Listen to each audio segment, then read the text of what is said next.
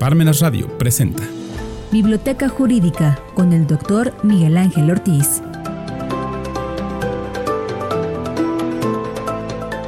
¿Qué tal, señoras y señores? Sean ustedes bienvenidos a Desde la Biblioteca de Miguel, Ángel Ortiz Cabrera. Estamos en parmenasradio.org. Fíjense, para el día de hoy hemos denominado el segmento Se declaró culpable el Minilic en San Diego, sustitución medida cautelar de José Luis Lavalle Mauri, falacias de la 4T, vicios ocultos en Temascalac y otras cosas. Muy bien, empecemos. ¿Quién era el Minilic?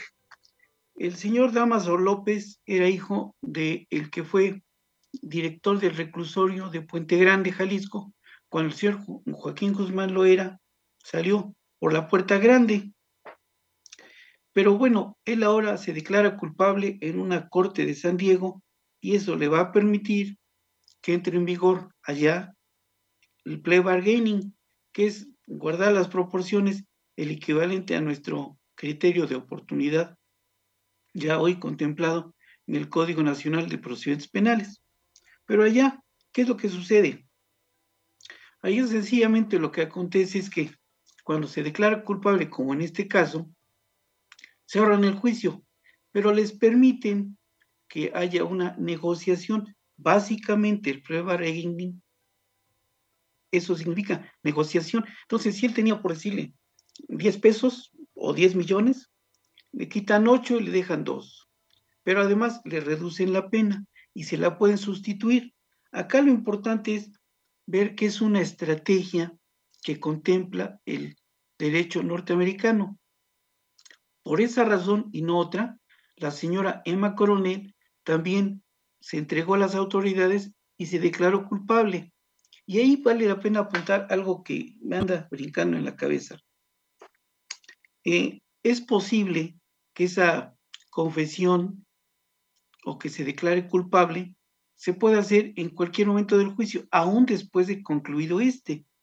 Y si esto es así, pudiera hacerse o pudiera darse el caso en que el señor Joaquín Guzmán lo era, se declare culpable y revele las fuentes o los vínculos que tenía con los gobiernos que nos precedieron, y entonces van a empezar a temblar desde el señor eh, Salinas de Gortari hasta el señor Peña Nieto, porque si revela el señor Joaquín Guzmán lo era ese tipo de vínculos, acá no los van a detener nunca, ni soñando, pero allá sí pueden formarles una causa de conspiración por la introducción de droga o de estupefacientes.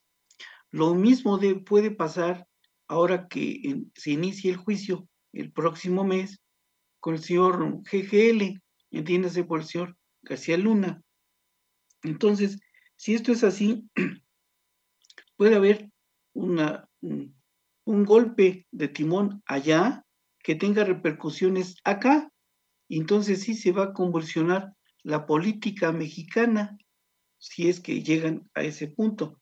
Esta es una simple eh, meditación que me ha llegado a mí. No tengo ningún vínculo con ninguna de esas personas. Pero bueno, si pudiera darse, por lo menos teóricamente, ese caso. Vamos a, para eso sirve esta, esta sección o este segmento, para poner en negro, en blanco y negro, con los libros que tengo a mi alcance. Bueno, pero sigamos. Eh, se le sustituyó la medida cautelar al señor Jorge Lavalle eh, Mauri por un brazalete electrónico.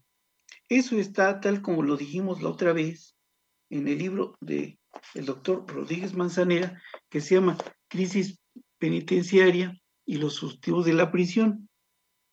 Ah, y también eh, había olvidado, pero aquí que los tengo, los muestro.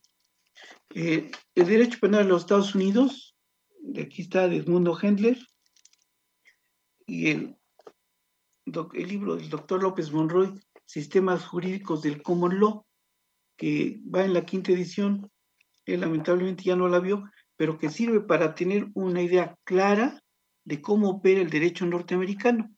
Esa fue su tesis doctoral.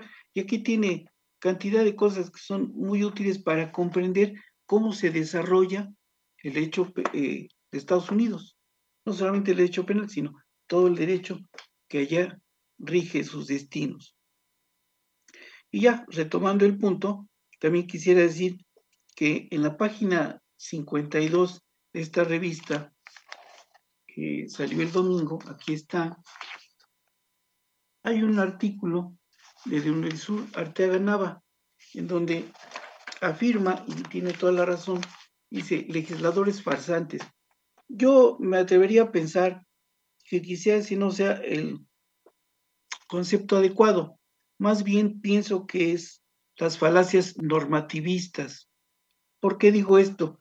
Fíjense que hay un libro que aquí tengo que se llama ahorita les digo porque lo tengo en copias, nunca lo pude conseguir en original, publicado por la Comisión eh,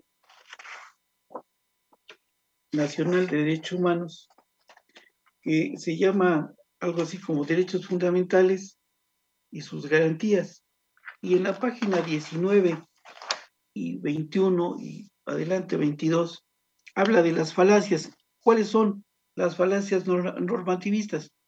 Cuando se hacen derivar proposiciones del deber ser, o sea, del mundo del deber ser, sobre el ser, entonces surgen esas. Y por eso, fíjense que es eh, aplicable o mm, recomendable leer este libro que hace mucho tiempo conseguí en la librería de el maestro Cajica, que va a estar en la gloria, de editorial Cajica, que se llama La guerra de las falacias de Manuel Atinza que es un experto en filosofía del derecho, que está vigente en Estados Unidos, perdón, en, Europa, y tiene cantidad de, cosas muy interesantes, y por eso entendí lo de las falacias a las que es probable que don Elisur Arteaga se haya querido referir, porque eh, fíjense nada más varias cosas que, que encontré. Por ejemplo, el señor Andrés Manuel López Obrador dijo que regresaría al ejército a los cuarteles. Y esto no fue así. Dijo que no, que no utilizaría las Fuerzas Armadas en su lucha contra la delincuencia. Tampoco fue así. ¿Por qué? Porque al menos teóricamente contraviene el 129 de la Constitución General de la República. Los que andamos metidos en el mundo del derecho lo advertimos, sobre todo en el derecho constitucional, lo advertimos de inmediato y él también con sus asesores lo debe haber percibido. Pero bueno, lo que pasa es que eh, se percató de que en este momento regresar a los soldados a los cuarteles era muy arriesgado. ¿Por qué? Por el clima de violencia que estamos atravesando. Entonces, tuvo que retractarse contra lo que originalmente él había dicho o pensado. Tuvo que hacerlo porque si no, es dejar el país eh, en manos de la delincuencia organizada y eso no puede ser posible. Entonces, se tuvo que retractar a sabiendas de que estaba contraviniendo el precepto constitucional. También se comprometió y obligó a que las cámaras eh, tenían que aprobar la ley que refiere que la Guardia Nacional pasara a formar parte de la Secretaría de la Defensa Nacional es otra falacia. ¿Por qué? Porque se está violentando qué? La división de poderes, que es una doctrina de justificación a la que alude en sus obras, en Derecho y Razón, Teoría del Garantismo, ¿quién? Luigi Ferrajoli. Este libro también que mencioné hace un momento, también es de Luigi Ferrajoli. Bueno, pero sigamos. Ah, también se está violentando otro principio que se llama de autoridad formal de la ley. ¿Por qué? Fíjense, está en el artículo, en la página 107 de Derecho Administrativo de don Gabino Fraga. Aquí está. O sea, para modificarse algunas cosas que se sometieron a consideración de la Corte, por ejemplo, tiene que seguirse este procedimiento. ¿A través de qué? El proceso legislativo, y eso no se, no se hizo. Por eso se está contraviniendo la división de poderes. ¿sí? Este principio a mí no lo había eh, reflexionado cuando estudié derecho administrativo, porque tuve un maestro que no era tan bueno. Este principio me lo enseñó el maestro Guillermo Pacheco Pulido y lo entendí y después lo busqué y lo encontré en el libro de don Gabino Fraga. Pero bueno, los legisladores, por obedecer, a pesar de que son un ente autónomo, de acuerdo a la división de poderes, por obedecer o por quedar bien con el Ejecutivo, eh, eh, están cayendo en algo que pudiera ser, pudiera ser, que cayéramos en un fascismo. Para entender realmente cuál es el concepto de fascismo, acudí al libro del maestro Floris Margadán y está en la página 419 del libro Panorama de la Historia Universal del Derecho. Aquí está. Y el fascismo, el concepto fascismo está aquí. ¿Qué significa prácticamente el fascismo en blanco y negro? Que un poder está por encima del otro o los otros dos.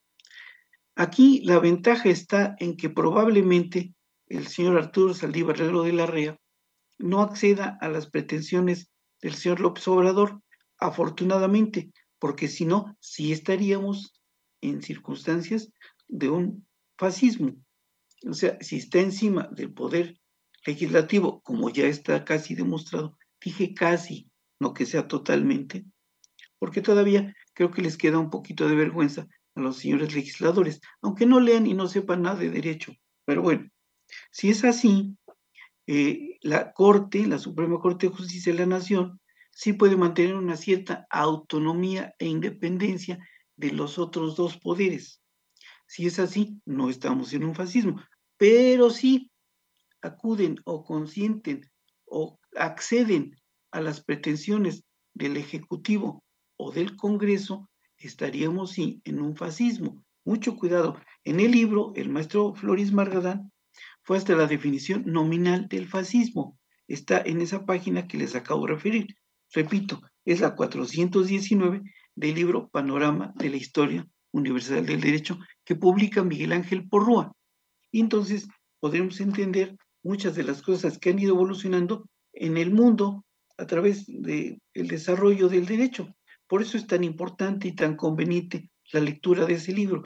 Por eso se da en las escuelas modernas de derecho esa materia, historia universal del derecho, aunque a mí todavía tuve la fortuna de tener derecho romano y tuve la más fortuna de que fuera mi maestro un gran romanista que fue el licenciado José Ignacio Morales Cruz. Y por eso es por lo que, ay, quisiera hacer hincapié en una cosa que me preguntaron hoy en la mañana, ¿qué fue la biblioteca del maestro Morales Cruz, José Ignacio Morales Cruz? Su segunda esposa la vendió a la Libre de Derecho de Puebla y ahí están muchas de sus obras. Yo tuve la fortuna de conocer esa biblioteca porque en el despacho donde yo me formé se llevaba la sucesión de la esposa del maestro y el licenciado Mijangos, que era el titular del despacho, eh, luego los sábados me decía, vamos a ver a tu maestro. Entonces íbamos y de ahí el maestro, por cortesía, nos invitaba a su casa y nos mostraba su inmensa y gran biblioteca. Era muy, muy vasta, vasta con B de vodka, no con B de brandy, porque tenía más de cuatro mil libros perfectamente bien ordenados. Y qué bueno que quedó en manos de gente que la pueda apreciar, como lo es la Escuela Libre Derecho de Puebla. Bueno, continuemos. Eh, otra cosa que quiero comentar es que esta situación de que el Congreso de la Unión, a sabiendas de que es un poder distinto, pueden ser corresponsables en la posible militarización del país. Mucho cuidado. Ojalá y tengan algún, eh, alguno de ellos que se le prenda el disco duro para que se percaten de que eso no es conveniente, entonces puedan eh, decidir algo que sea acorde al Estado de Derecho, porque si no, si estamos en una situación crítica del derecho, por lo menos en su aplicación. Y bueno, si ustedes se dan cuenta de ello, ha habido tres cosas que han hecho que la humanidad, en lugar de evolucionar, involucione. Y son ignorancia, ambición e hipocresía. Y acá pueden operar la primera y la tercera. Si no, ustedes juzguen. Si no, si no es una, son dos, y si no, hasta las tres. Y en manos, en este momento, del Poder Legislativo, pudieran estar presentes esos tres elementos que han hecho que en lugar de que evolucione el Estado de Derecho, involucione. Bueno, eh, eso da lugar y es posible por, por eso conveniente la lectura del libro de Manuel Atienza, La guerra de las falacias, porque han incurrido en muchas de ellas voluntaria o involuntariamente los señores legisladores. Quizá lo hagan de buena fe. Yo me atrevo a pensar que no, más bien creo que es por ignorancia y, por, ¿qué será?, soberbia, porque no quieren hacer caso de la academia o de sus asesores, que son los que les pueden ilustrar para que no incurran en ese tipo de circunstancias. Pero bueno, la soberbia es mucha y ellos más, y entonces no acuden a esas situaciones y por eso hay un problema. Bueno, el siguiente punto. Se cayó un tanque elevado en la población de Temascalac, en San Martín Texmelucan. Era un tanque de agua, pero eso queda lugar a una indemnización de daños y perjuicios. Y esto, fíjense que me queda claro con la eh, revisión con la lectura que hice de este libro que es magnífico. Aquí está, es el de obligaciones de don. Nada más déjenme encontrar la página.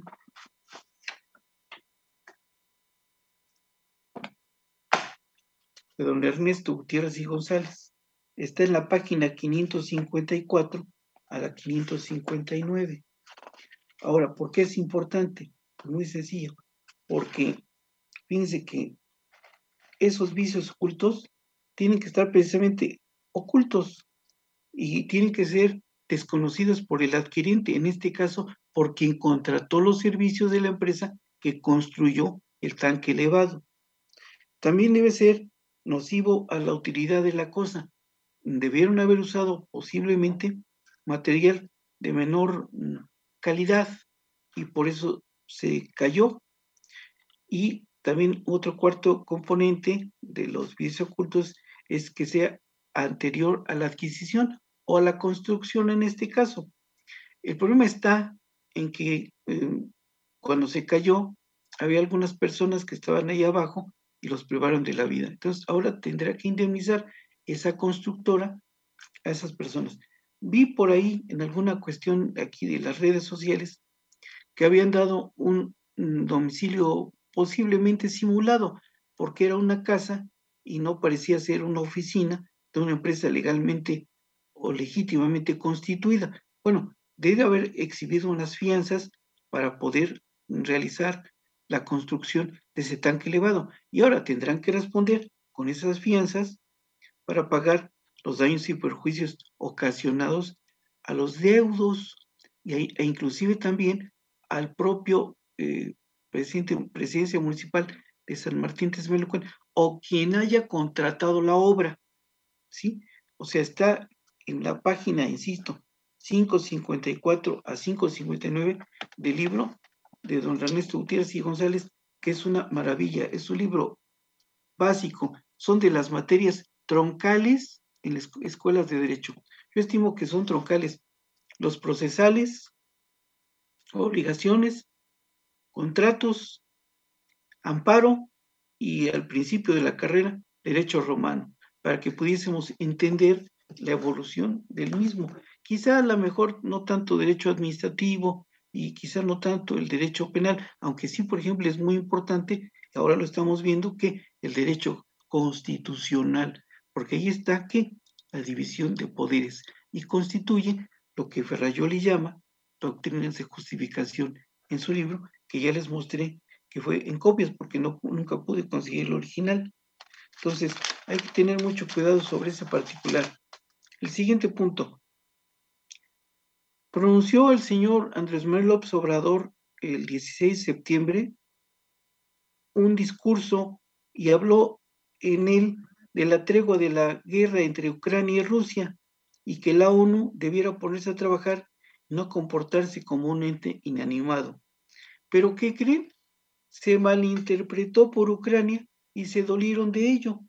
Pero creo que el problema está en que no han leído o nadie les ha sugerido este libro fabuloso, maravilloso de Norberto Bobbio, que se llama El problema de la guerra y las vías de la paz, de ediciones Gediza. ¿Por qué? Porque fíjense que hay aquí, en la página 75, habla del pacifismo instrumental, después en la 79 del pacifismo institucional y después en la 82 aquí está, habla del pacifismo finalista, aquí está. ¿Por qué es importante esto? Porque, como se malinterpretó, lo que sucede es que en ese pacifismo finalista lo que debe prevalecer es que la intención, y en este caso, ¿cuál era la intención? Sencillamente recuperar la paz que por el momento se ha perdido por el conflicto entre Rusia y Ucrania. Pero Ucrania, que yo pensé que iba a reaccionar en una forma adversa, se duele de ello. Creo que lo que les ha faltado es un poquito de, orientación. Y claro, esperemos que efectivamente la Organización de las Naciones Unidas funcione para lo que fue creada y suspenda o cese o haga que exista una, por el momento, que se que regrese, que se recupere la paz, que es la intención de, creo que fue la idea primaria y fundamental del señor Andrés Manuel López Obrador. Pero bueno, si se logra o no, ya será otra cosa. Y finalmente, una cosa con la que eh, me, no me reclamaron, pero sí me dijeron que en la sesión anterior, cuando hablé del señor Gorbachev, no mostré el libro. Quiero decir que como en 1989, cuando cursaba la maestría de Constitución y Amparo, el maestro Floris nos hablaba de ello, nos hizo comprar el libro y leerlo. Y entonces, eh, como no era tan caro, yo compré eh, primero uno, después se me olvidó y lo volví a comprar, entonces tengo dos ejemplares. Uno aquí, que es este, aquí lo muestro, y otro en la casa de ustedes, y sobre aquel en el que estuve trabajando, hice mis apuntamientos, y por eso entiendo que lo que sucedió fue que hubo una posible traición de Estados Unidos por la cual cayó el señor Gorbachev en el gobierno de la Unión Soviética. Cuando se fracturó esta, cuando cayó también el muro de Berlín, y hubo un acta de París que también no fue cumplida por Estados Unidos y ello trajo como resultado que cayese el señor Mikhail Gorbachev y subiera como líder soviético, ¿quién? Boris Yeltsin. Y cuando después de que cayó él, ahora está como líder soviético, ¿quién? El señor Vladimir Putin. Y si esto es así, pues yo pienso que ahora eh, debemos despedir la transmisión, no sin antes agradecerles su vino presencia. Estos libros que aquí muestro, ojalá algún día tengan oportunidad de conseguirlos e irlos leyendo poco a poco. No se leen en una semana, pero va uno poco a poco adquiriendo cierta habilidad y puedo uno ir em, rescatando algo de las ideas que ahí se van plasmando. Esa ha sido la finalidad de este segmento, nos ha dado un magnífico resultado y así nos lo demuestran las personas que nos hacen favor de seguirnos semana a semana. Si es así, muchas gracias, buenas tardes, buen provecho, hasta la próxima.